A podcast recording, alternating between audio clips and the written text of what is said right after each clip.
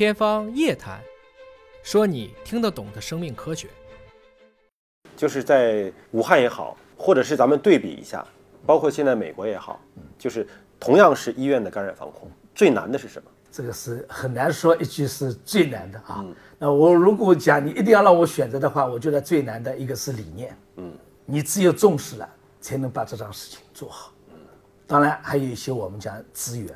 嗯，那我们讲这个是在一月份，当时我们的资源的匮乏，被病人挤兑。嗯，还有我们的个人防护用品是不足的，啊，所以这个时候我们也存在了这样那样的困难。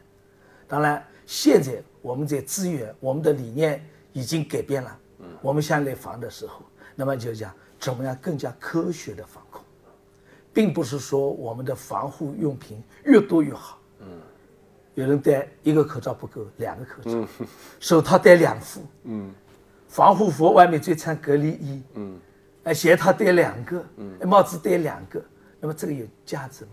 嗯这个就像我们这有重视性了，有警觉性了，但是我们怎么样叫科学的防控？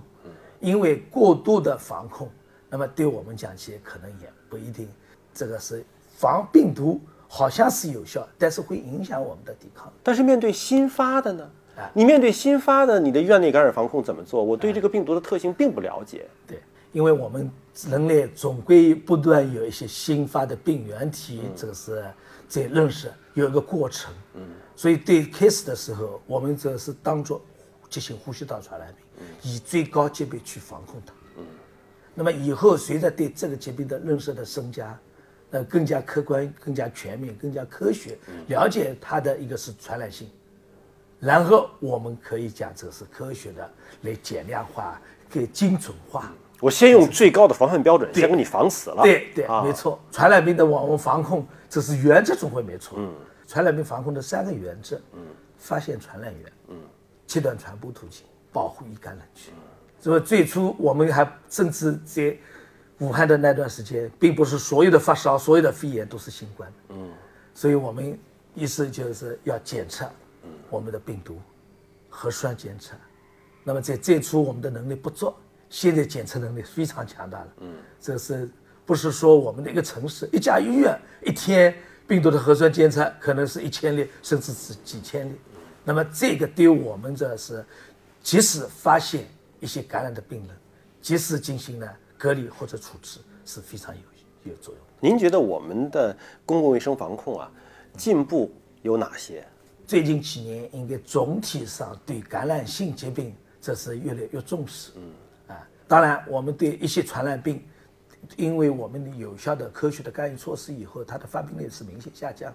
比如天花，这个是非常熟悉啊，人类彻底被它消灭掉了。对，那么还有一些我们叫积水灰质炎，那也是通过的疫苗大幅度减少了。乙肝，通过了有效的疫苗，发现它的发病率人数是显著减少了。但是还有一些的传染病，可能这是叫新的动物源性的、自然源性的。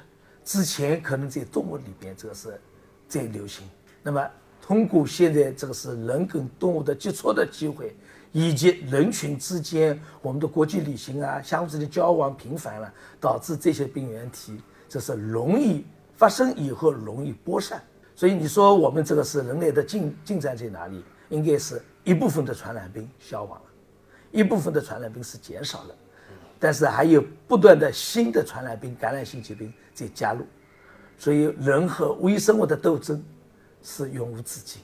在可以预见的短期的未来，您觉得有什么样的新的技术是可以应用到我们的公共卫生领域，帮助大家防住这些传感染病的？啊，其实我们比较熟悉的是细菌感染、真菌感染，甚至我们说相对有抗菌药物的治疗。其实我们到现在为止最怕的。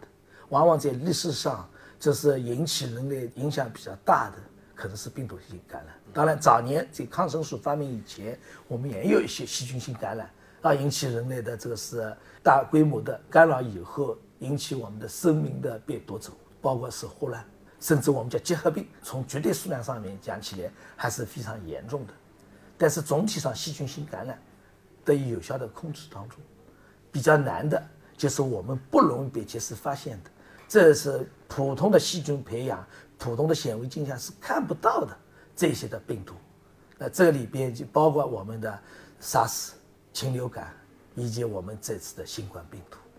通过我们只有更加先进的一些技术，包括这次的我们一直在讨论的分子诊断技术，在我们的医疗机构、在疾控部门的使用，尤其是早期使用，那么对我们这有一点点小的疫情，及时应用、及时发现，不管是老的病原体也好，新发的病原体也好，哎，得到有效的进行诊断。只有疾病的得到诊断了。才能得到有效的控制它。所以，我们讲病原学的有效的诊断、先进技术早期的使用，才是我们控制疫情的最基本的、最重要的方法。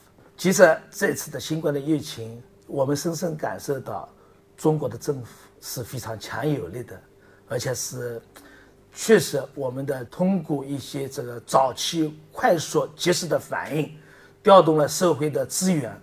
因为在党中央、国务院的强有力的领导下面，我们真的是叫第一阶段打了一场漂亮仗，非常有效地控制住了这个疫情。那么后续我们看到了这个疫情波及到欧洲，这个疫情在美洲国家的出现，甚至在非洲、东南亚出现的时候，他们的防控措施，我认为可能是体制的问题，还有一些文化背景的问题，没有控制这么理想。今天我们也看到了，美国的新冠病毒的感染的人数超过五百万了。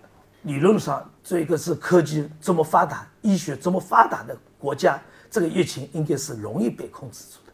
我觉得他们的政府、他们的民众，这个是轻视了这次疫情，没有第一时间采取果断的措施，包括中国的强调的，一个是居家隔离，一个是我们戴口罩，少到公共场所去聚会。所以，我想这一点要反映了我们中国的制度的优越性。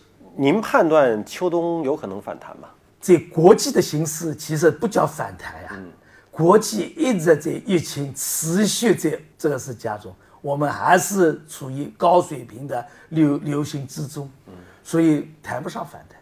那么，在中国的疫情的情况下面，那么会不会反弹？大家一直是担心的。我们的疫情最严重的应该是一月份、两月份以及三月初的时候，那么有效控制了以后，现在基本上我们主要是境外输入，个别的地方小范围的有点疫情，那么也可以理解的。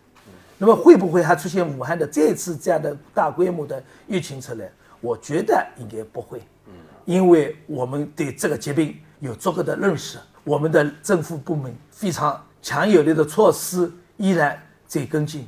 我们的老百姓卫生健康素养，以及我们的相关的防控的措施没有松懈下来，所以我想这些都是有力的保障。特别是医疗机构，我们的对疫情的判断，对疫情的快速的整治能力，以及我们的这个快速的防控的能力，过去半年应该是显著改善。我们应该有足够的强大的力量来克服我这次疫情在中国。这次出现这个反弹，这个是出现武汉的疫情，我觉得应该不会。